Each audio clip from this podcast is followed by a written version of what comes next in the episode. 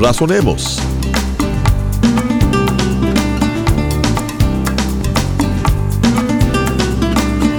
Dios nos ha dado las pautas a seguir para vivir una vida centrada y llena de propósito. En este programa estaremos examinando la Biblia, que es la palabra de Dios escrita y que nos guía a la verdad y al conocimiento mismo de Dios.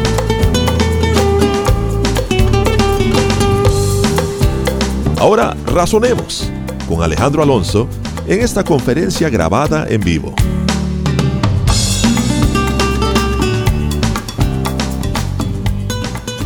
Evangelio de Juan, capítulo 16. Vimos la vez pasada cómo el Señor está hablando un discurso con sus discípulos que comienza desde que está sentado a la mesa con ellos, tomando la última cena, hasta el momento en donde Él se levanta y va rumbo al jardín de Getsemaní. En este momento está hablando con sus discípulos mientras están caminando. Y concluimos en el estudio pasado con la primera parte del capítulo 16 que realmente corresponde al párrafo anterior. Jesús viene hablando acerca de la persecución que va a venir a los discípulos por causa del Evangelio. El mundo ha aborrecido al Señor, de hecho lo van a crucificar. Y el Señor está diciéndole a sus discípulos que ellos también de alguna manera van a sufrir la misma suerte es muy interesante notar que los apóstoles, todos ellos fueron martirizados. No murieron todos. Juan, el que nos escribe este Evangelio, no murió. Lo metieron en una olla de aceite hirviendo, pero no le pasó absolutamente nada. Entonces, como no le pasó nada, eh, lo enviaron a la isla de Patmos, a donde fue desterrado allá, y allá escribió el Apocalipsis. Fue el único que no murió en martirio, pero lo quisieron matar hirviéndolo en, en aceite. Los demás todos fueron martirizados. Yo no sé si a eso es a lo que se va a referir el Señor aquí cuando va a hablar de que algunos van a creer que están haciendo un servicio a Dios cuando los maten. Pudiera ser una cosa puntual para ellos, aunque también se aplica a muchos de los siervos del Señor, sobre todo en las grandes persecuciones que hubo en el primero, segundo y tercer siglo por causa de los judíos y por causa de los romanos a la iglesia cristiana. El Señor les advierte pues que van a padecer y les dice en el primer versículo del capítulo 16, estas cosas os he hablado para que no tengáis tropiezo. O sea, ¿por qué puede venir tropiezo a mi vida? Cuando yo creo que todo me va a ir bien, que en el momento que yo llego delante de Dios todas las cosas van a, ser color de rosa. Muchas personas piensan eso y predican eso. Y es lo lógico. Nosotros pensamos, oye, si Dios es todopoderoso y me ha perdonado y me ha salvado y yo vengo delante de Él, ¿por qué no las cosas pueden ir perfectamente bien, color de rosa? No necesariamente tienen que ser así. ¿Por qué? Porque el mundo me aborrece. Porque aborreció al Señor, a mí también me aborrece. Y voy a sufrir persecución. Pero también voy a padecer ciertas pruebas que el Señor va a permitir que yo pase para de alguna manera ejercitarme a mí espiritualmente. Hemos visto en otras ocasiones que el Señor nos dice que las pruebas nos ayudan justamente para eso. Santiago dice, gócense cuando se encuentren en diversas pruebas, porque la prueba de vuestra fe produce paciencia. O sea, hay un fruto bueno que sale de esta aflicción y aún de la persecución. Me afirma en mi caminar con el Señor. Y de alguna manera como que define a la persona. La persona que con cualquier cosita se sacude no ha tomado una decisión firme. El Señor más adelante les va a decir a sus discípulos, me serán testigos ustedes en Jerusalén, en Judea, en Samaria y hasta el último de la tierra. Y la palabra que utiliza para testigos es en griego marturios, de donde viene nuestra palabra mártir. No es mártir el que muere por Cristo, sino el que está dispuesto a morir por el Señor. Una vez que le hemos entregado nuestra vida, nuestra vida está en sus manos. Hemos pasado ya de muerte a vida lo que nos pasa en este cuerpo carnal, pues no nos va a dañar, porque hemos ya pasado de muerte a vida y nuestra vida está escondida en Cristo Jesús. Entonces el Señor está hablando de estas cosas que van a acontecer, que empieza desde el versículo 18 del capítulo 15, donde está hablando que el mundo los va a aborrecer porque ya ha aborrecido antes al Señor. Y por eso dice aquí en el 16.1, estas cosas os he hablado para que no tengáis tropiezo. Os expulsarán de las sinagogas y aún viene la hora que cualquiera que os mate pensará que rinde servicio a Dios. Y harán esto porque no conocen al Padre ni a mí. Mas os he dicho estas cosas para que cuando llegue la hora os acordéis que ya os lo había dicho. El Señor, como dije, advierte a sus discípulos que las cosas se van a poner difíciles, ya que el mundo aborreció al Salvador, también van a aborrecer a sus siervos. Y luego dice aquí, esto no os lo dije al principio porque yo estaba con vosotros, pero ahora voy al que me envió, y ninguno de vosotros me pregunta, ¿a dónde vas? Antes porque os he dicho estas cosas, tristeza ha llenado vuestro corazón. Pero yo os digo la verdad, os conviene que yo me vaya, porque si no me fuese, el consolador no vendría a vosotros, mas si me fuere, os lo enviaré. Ahora, el Señor está hablando ya unas cosas que antes no había dicho a sus discípulos, se los dice aquí en la segunda parte del versículo 4. Y está diciendo, yo me voy. Ahora, muy especial que la pregunta que dice aquí, ninguno me pregunta a dónde vas. Bueno, de hecho, sí, Pedro le había preguntado desde el versículo 36 del capítulo 14 anteriormente, le dijo Simón Pedro, Señor, ¿a dónde vas? Jesús le respondió, a donde yo voy no me puedes seguir ahora, mas me seguirás después. Pedro sí hizo la pregunta, ¿a dónde vas? Pero no se refiere tanto aquí el Señor a la pregunta de Pedro. Después de que el Señor ya les dice claramente, yo me voy a ir, los voy a dejar, ustedes ya no me van a volver a ver, yo voy a ir al Padre. Y ustedes van a padecer porque el mundo me ha aborrecido a mí, a ustedes también los va a aborrecer. Los discípulos están un poco asustados aquí, no saben cómo reaccionar.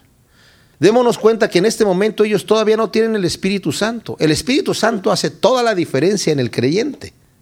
Una persona como estos discípulos que están aquí, escuchando la voz del Maestro a los pies de Él, son personas carnales que tienen un buen deseo, como dice Pablo. ¿Verdad? En un momento dado dice Pablo, el querer el bien está en mí, en Romanos 7. Yo quiero hacer el bien, pero me sale el mal. Aunque yo trato de servir a Dios, no puedo, soy débil. En mi carne soy débil. Yo les puedo dar testimonio que yo en mi vida yo era drogadicto. Dentro del ambiente en donde yo me movía, yo era drogadicto. Y leyendo la palabra de Dios, me enamoré del Señor y yo quise seguir al Señor y le dije, Señor, voy a dejar las drogas por ti. Y tenía una buena intención, pero no pude. Duré tres días y al tercer día andaba como desesperado. ¿Por qué no podía? Porque no tenía el poder del Espíritu Santo morando en mí. Y cuando una persona no tiene a Dios en su corazón todavía, aunque tenga el buen deseo de seguir a Dios, no puede. Y en este caso ellos cuando están escuchando todo esto, ya no le vuelven a preguntar a dónde vas exactamente, sino dice Señor, ninguno me hace esta pregunta ya, pero lo que ha sucedido es que la tristeza ha llenado vuestro corazón. Pero yo os digo la verdad, dice el Señor aquí. Os conviene que yo me vaya, porque si no me fuese, el consolador no vendría a vosotros, mas si me fuese, os lo enviaré. Estos hombres estaban acostumbrados a depender del Señor. Habían entendido que el Señor sabía todas las cosas, que el Señor tenía solución para todas las cosas. En el momento donde no tenían que comer, el Señor multiplicó los panes y los peces. En el momento que estaba enfermo alguien, el Señor lo sanaba. Hasta Pedro tuvo que pagar su impuesto, no tenía dinero y el Señor le dijo, ve y pesca un pez y vas a sacar ahí dinero para ti y para mí para pagar el impuesto. Estos hombres dependían constantemente del Señor y el Señor les está diciendo que se va a ir. Ellos están asustados diciendo, bueno, ¿y ahora qué va a pasar con nosotros? Hemos dejado todo por seguir al Señor y ahora Él se va. ¿Qué sucede con nosotros? Pero el Señor les dice, les conviene que yo me vaya porque si yo no me fuere, no vendrá a ustedes el consolador. El Espíritu Santo estaba obrando de diferente manera cuando el Señor estaba allí que cuando el Señor se fue y lo envía nuevamente. ¿Qué quiero decir con esto? Durante el ministerio de Juan el Bautista, Juan el Bautista fue lleno del Espíritu Santo desde el vientre de su madre y obviamente el Espíritu Santo estaba operando en él. Cuando el Señor Jesucristo fue presentado en el templo siendo un bebé, Dice que había ahí un profeta que el Espíritu Santo le había dicho que ya estaba ahí el Salvador del mundo y él tomando al, niño por medio del Espíritu Santo y lleno del Espíritu Santo profetizó acerca del niño. Pero estas eran situaciones especiales en donde el Espíritu Santo venía sobre la persona y la persona obraba. Como por ejemplo en el Antiguo Testamento cuando estaba Saúl y de repente llegaba junto a los profetas y era lleno del Espíritu Santo y profetizaba. Pero lo que el Señor está diciendo aquí es otra cosa. Yo voy a enviar al Espíritu Santo para que more en ustedes, no para que sean ustedes tomados por un momento, sino para que entre a ustedes y viva en ustedes. Y cada uno, imagínense ustedes, el Señor lo que está haciendo con esto es que Cristo viva en nosotros permanentemente. Mejor que tenerlo al lado, lo tenemos dentro. Y está en nosotros y no se va. Porque yo les digo una cosa, para que se vaya el Espíritu Santo, yo creo que la persona necesita definitivamente rechazar al Señor violentamente, que es un tema que no lo vamos a tratar en este momento porque no nos corresponde tratarlo, pero el Señor está prometiendo a sus discípulos, les conviene a ustedes que yo me vaya, porque si yo no me fuere, no puede venir el Espíritu Santo a morar en ustedes. La forma en la que el Espíritu Santo va a morar en, el, en la persona va a hacer que tanto, lo vamos a leer también más adelante, que tanto el Padre como el Hijo moren en la persona. O sea, se imaginan ustedes, nosotros tenemos a Dios morando en nosotros. Claro, oramos al Padre que está en los cielos y le oramos en el nombre de Jesucristo y le pedimos al Señor también y le pedimos al Padre. Pero tanto el Padre como el Hijo están morando en nosotros por medio del Espíritu Santo. Una vez que hemos venido al Señor, le hemos recibido como Salvador y el Señor envía su Espíritu a cada uno de nosotros. Y nos capacita, ahora sí, para vivir como Dios manda. Ahora sí, podemos decirle no al pecado y tenemos la manera de hacerlo porque el Espíritu Santo nos da esa fuerza que nosotros no teníamos antes. Cuando yo vine delante del Señor y le dije, Señor, yo no puedo dejar las drogas, necesito tu ayuda. El Señor hizo una obra en mí, me llenó con su Espíritu Santo y ahí pude decirle no a las drogas, ¿verdad? Entonces, dice aquí el, el versículo 8, cuando Él venga, está hablando del Espíritu Santo, cuando el Espíritu Santo venga, convencerá al mundo de pecado, de justicia y de juicio de pecado por cuanto no creen en mí, de justicia por cuanto voy al Padre y no me veréis más, y de juicio por cuanto el príncipe de este mundo ha sido ya juzgado. Dice que el Espíritu va a convencer al mundo de pecado, de justicia y de juicio. La primera labor es de pecado, dice, por cuanto no creen en mí. El Espíritu Santo viene a la persona y de alguna manera le incita o le empuja para que vea la luz, le alumbra para que vea la luz del Señor. Esto es bien importante porque mucha gente, nos dice la Escritura, que están cegados por el príncipe de este mundo. Pero a veces nosotros cuando oramos por alguien, ¿verdad? Y el Señor hace la obra y le abre los ojos, la persona va a tomar una de dos decisiones. Una vez que la luz del Espíritu Santo alumbra sobre su vida y lo convence de pecado, la persona puede arrepentirse delante de Dios, prácticamente desmoronarse delante de la presencia de Dios diciendo, Señor, mira, esto es lo que soy y no sé qué hacer. Como es el pobre en espíritu que dice, Señor, una limosna por el amor de Dios espiritual. No sé qué hacer, no sé cómo llegar a ti, no tengo ningún recurso, no tengo nada bueno, esto es lo que yo soy, ayúdame. O la persona puede ocultar su corazón, puede decir, no quiero que la luz me alumbre e irse a las tinieblas. Lo que dice Juan en el capítulo 3, donde dice, esta es la condenación, que la luz vino al mundo y los hombres amaron más las tinieblas que la luz porque sus obras eran malas y no quisieron venir a la luz. Así que dice, va a convencer al mundo de pecado por cuanto no creen en mí. Que es muy difícil creer en el Señor. ¿Por qué mucha gente no cree en Jesucristo? No cree en Jesucristo no porque le falte evidencia. No cree en Jesucristo porque lo compromete. Lo compromete a mostrar su vida como es. Lo compromete a reconocer su pecado. Y hay personas que definitivamente no quieren reconocer que están mal. Se engañan a sí mismos. Es increíble cómo el ser humano puede ser. Es como el avestruz, que esconde la cabeza en un matorral o en la tierra y dice, ya nadie me ve. La persona es capaz de engañarse a sí misma y decir, si yo no reconozco que estoy mal, entonces no voy a estar mal. Pero esa es una mentira terrible. Yo tengo que abrir mi vida delante de el cirujano que ve exactamente cómo está mi condición espiritual y que me va a decir, así es como tú estás.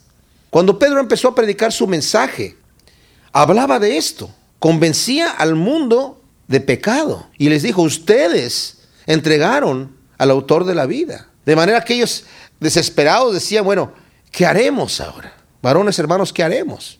En vez de enojarse como lo hicieron eh, eh, fíjense, Pedro lo hizo en dos ocasiones diferentes. Lo hizo delante de la gente y se compungieron de corazón, dice la palabra de Dios. Pero cuando lo hizo delante de los fariseos, les dijo, ustedes, les dijo lo mismo, ustedes crucificaron al autor de la vida. Y ellos respondieron, pues ustedes sí, no queremos que hablen en ese nombre, porque si siguen hablando en ese nombre, los vamos a echar a la cárcel. En vez de arrepentirse, tomaron la otra posición. Entonces, el Espíritu Santo viene a convencer al mundo de pecado, porque el único pecado que no me puede perdonar el Señor es el no creer en Él.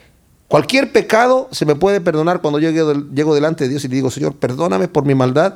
Todo pecado me es perdonado. Pero el pecado que no me puede perdonar el Señor es la incredulidad. Porque es a través de la fe que yo llego al Señor. Solamente a través de la fe. Así que si no tomo la única dádiva, el único camino que Dios me ha puesto para que yo llegue a Dios y quiero llegar por otro lado, no voy a llegar. Tengo que entrar por la puerta, tengo que caminar el camino angosto y tengo que entrar por la puerta estrecha que está allí. Y si no paso por allí, no llego. Así que el mundo va a ser convencido de pecado por cuanto no crean en el Señor. De justicia por cuanto voy al Padre y no me veréis más. Aquí habla de una justicia que nosotros no hemos podido comprar. Por mucho que hiciéramos nosotros, no podemos comprar la justicia porque somos injustos. Hemos cometido un pecado o muchos pecados delante de Dios y por esos pecados nosotros merecemos la muerte. Algunas personas creen que tal vez haciendo buenas obras pueden compensar de alguna manera las malas obras que han hecho. Pero eso no sucede así, porque eso sería semejante a, tal vez es un ejemplo un poquito absurdo, pero eh, más, más o menos así. Si yo voy al banco y los convenzo de que me presten un millón de dólares y me lo prestan, y luego vuelvo a, ir a que me presten otro millón de dólares y me lo vuelven a prestar, y vuelvo a que me presten otro millón y ya les debo tres millones de dólares, no puedo yo llegar con el gerente y decirle, ¿sabe qué, señor? Le he pedido a usted dinero en el pasado y me siento mal por haber hecho esto, pero yo le prometo a usted que de aquí en adelante no le voy a pedir ningún centavo. Le voy a decir, qué bueno, pero me debe usted tres millones de, de dólares más los intereses, ¿verdad? Yo puedo decir a Dios, ahora me voy a portar bien. Sí, Señor, pero tú cometiste pecados anteriormente, ¿verdad? ¿Y cómo pueden ser perdonados esos pecados? Mis buenas obras no lo pueden cubrir. Jesucristo va a la cruz y en la cruz paga por mi pecado, muere por mi pecado y resucita por mí, por mi vida. Porque si Cristo no hubiera resucitado, nosotros tampoco vivimos. Cristo muere por nuestro pecado y resucita, y en su resurrección nosotros también resucitamos para vida eterna. Entonces dice, primero el Espíritu, ¿qué va a hacer? Va a convencer al mundo de pecado, por cuanto no creen en el Señor, pero también de justicia, dice, porque yo voy al Padre y no me van a ver. Está hablando de la obra redentora que va a hacer el Señor. De manera que antes yo era injusto delante de Dios, pero el momento que yo llego delante de Jesucristo, le pido perdón y acepto ese sacrificio que Él ha hecho por mí, soy justo delante de Dios. La ley a un criminal que ha pagado por su crimen lo declara justo, de otra manera quedaría todavía en la cárcel. El criminal que ya pagó por su crimen es declarado justo y se deja en libertad. De la misma manera, cuando yo vengo delante de Jesucristo y el Señor me perdona por mis pecados y me perdona porque Él pagó, de otra manera no me podría perdonar, justamente. Porque Él pagó por mi pecado, entonces yo obtengo la justicia del Señor. Y el Espíritu Santo me convence a mí de este acto que, el Señor ha hecho. Y de juicio, dice, por cuanto el príncipe de este mundo ha sido ya juzgado. Ahora este juicio, en donde el príncipe de este mundo sabemos que es Satanás, que ya ha sido juzgado, ¿Y cuando fue juzgado? Pues fue condenado justamente en la cruz y derrotado en la cruz. Aunque el hecho todavía no sucede, para el Señor ya es un hecho. Para el Señor la cruz es algo presente. En unas horas más va a ser crucificado. En unas horas más, nada más. Pero para Él ya es un hecho presente. Aquí también nos deja ver un detalle. necesitamos tener cuidado. No pensemos que nosotros, viviendo una vida pecaminosa, aunque hayamos aceptado al Señor, vamos a ser libres del juicio. Habíamos leído la vez pasada unos versículos de Ezequiel en donde el Señor dice, si el justo en su arrogancia, porque se cree justo y porque ha vivido en justicia, se olvida y descuida su caminar y cae y hace injusticias, morirá por su injusticia. Y su justicia que hizo anteriormente no se va a recordar. Por el otro lado, si el impío se arrepiente de su pecado y restituye lo que ha robado y hace obras dignas de justicia, será perdonado y sus injusticias no van a ser recordadas. De la misma manera el Señor actúa en nuestra vida. Si yo, aunque me declare cristiano, vivo una vida injusta, no soy cristiano, porque mis frutos demuestran lo que yo soy. Aún tengo muchas cosas que deciros, pero ahora no las podéis sobrellevar. Pero cuando venga el Espíritu de verdad, Él os guiará toda verdad, porque no hablará por su propia cuenta, sino que hablará todo lo que oyere y os hará saber cosas que habrán de venir. Él me glorificará, porque tomará de lo mío y os lo hará saber. Todo lo que tiene el Padre es mío, por eso dije que tomará de lo mío y os lo hará saber. Aquí lo que el Señor le está diciendo a sus discípulos es simplemente esto. Hay muchas cosas que les quiero decir, no se las puedo decir ahora porque no las pueden entender, no las pueden sobrellevar. Pero no se preocupen, se las voy a decir después, porque el Espíritu que yo voy a enviar, Él mismo se las va a comunicar. Y podemos nosotros ver en las cartas de los apóstoles, del apóstol Pablo, Juan, Santiago, Pedro, Judas incluso, pero no el Iscariote, otro Judas, cómo es que el Espíritu Santo tomó a estas personas para hablar de cosas tremendas y que nos comunican ahora a nosotros. Entonces el Señor dice, Él, el Espíritu Santo va a hablar de lo mío. Va el Señor todavía hablando a través del Espíritu Santo a los siervos del Señor. Y saben, a nosotros también el Espíritu Santo nos habla. Tal vez no para escribir nueva revelación, porque la revelación ya se terminó de dar aquí en el Nuevo Testamento. El Señor ya no va a dar nueva revelación. Terminó aquí pero sí para guiarnos en nuestra vida, para saber lo que el Señor quiere. Y a través de su Espíritu Santo es que la palabra de Dios en mi vida cobra vida. Todavía un poco y no me veréis, y de nuevo un poco y me veréis porque yo voy al Padre. Entonces dijeron algunos de sus discípulos unos a otros, ¿qué es esto que nos dice todavía un poco y no me veréis, y de nuevo un poco y me veréis porque yo voy al Padre? Decían, pues, ¿qué quiere decir con todavía un poco? No entendemos lo que habla. Jesús conoció que querían preguntarle y les dijo, preguntáis entre vosotros acerca de esto que dije, todavía un poco y no me veréis, y de nuevo un poco y me veréis. De cierto, de cierto os digo que vosotros lloraréis y lamentaréis y el mundo se alegrará. Pero aunque vosotros estéis tristes, vuestra tristeza se convertirá en gozo.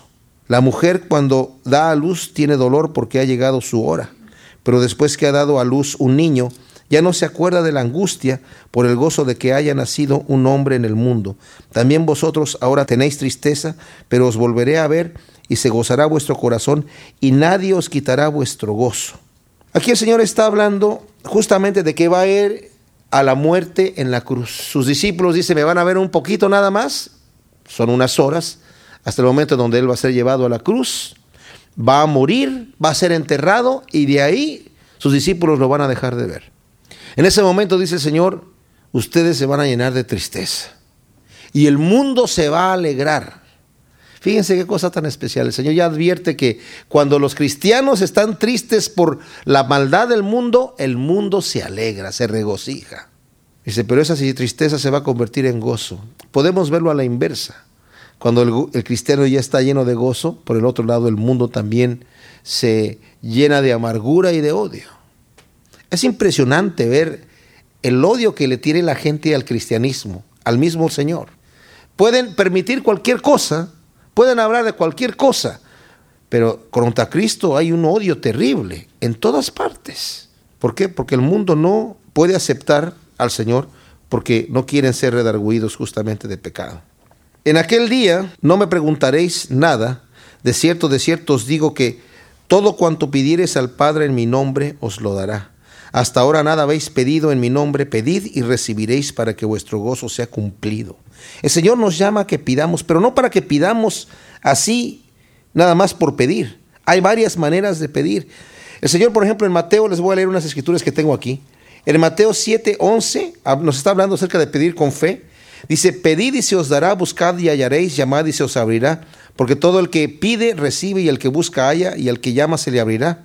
¿Qué hombre hay entre vosotros que al hijo que le pide pan le dará una piedra, o al que le pide un pescado le dará una serpiente. Pues si vosotros siendo malos sabéis dar buenas cosas a vuestros hijos, ¿cuánto más vuestro Padre que está en los cielos dará buenas cosas a aquellos que le piden? También en otra ocasión respondiendo cuando le hablaron de una higuera que había eh, maldicho el Señor y se había secado, les dice, de cierto os digo que si tenéis fe y no dudáis, no solo haréis esto de la higuera, sino que si decís a este monte, quítate y arrójate al mar, así sería hecho. Todo lo que pidáis en oración creyendo, lo recibiréis.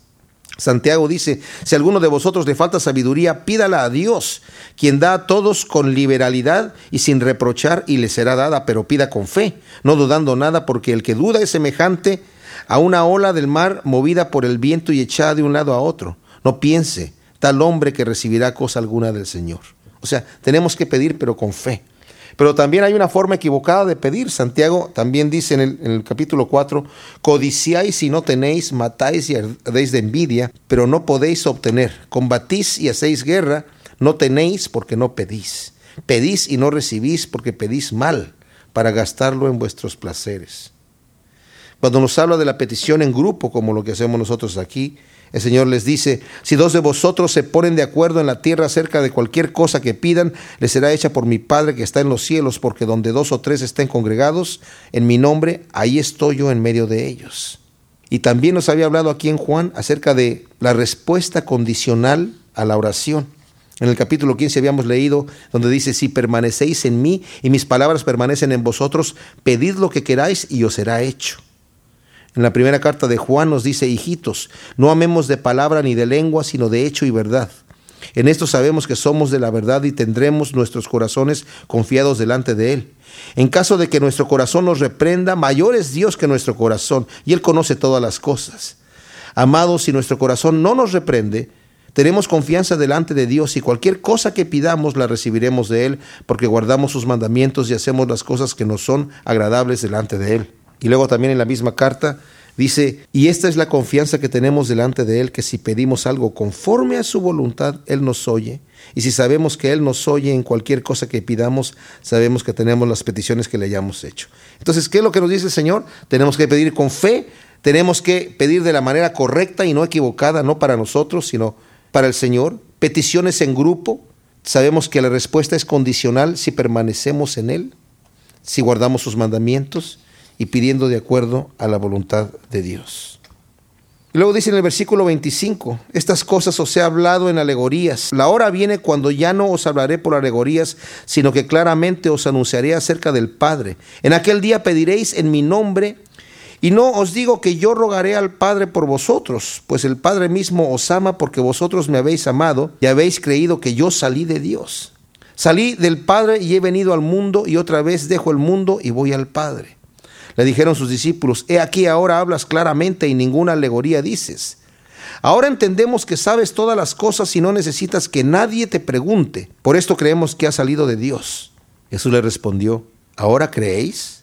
He aquí la hora viene y ha venido ya, en que seréis esparcidos cada uno por su lado y me dejaréis solo.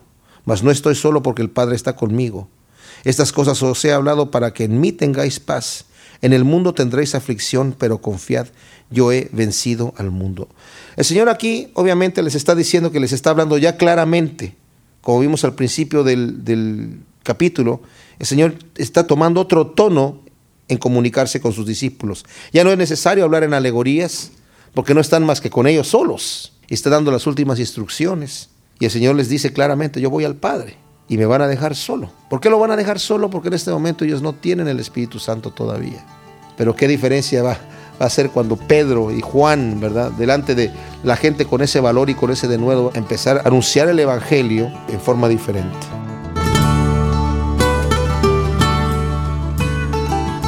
Esto fue Razonemos. Para solicitar copias de las enseñanzas de Alejandro Alonso, por favor escríbanos al correo electrónico razonemos.yahoo.com o al programa Razonemos, PO Box 1063, Murrieta, California 92564. Nuevamente, la dirección es correo electrónico razonemos.yahoo.com o al programa Razonemos, PO Box 1063, Murrieta, California 92564.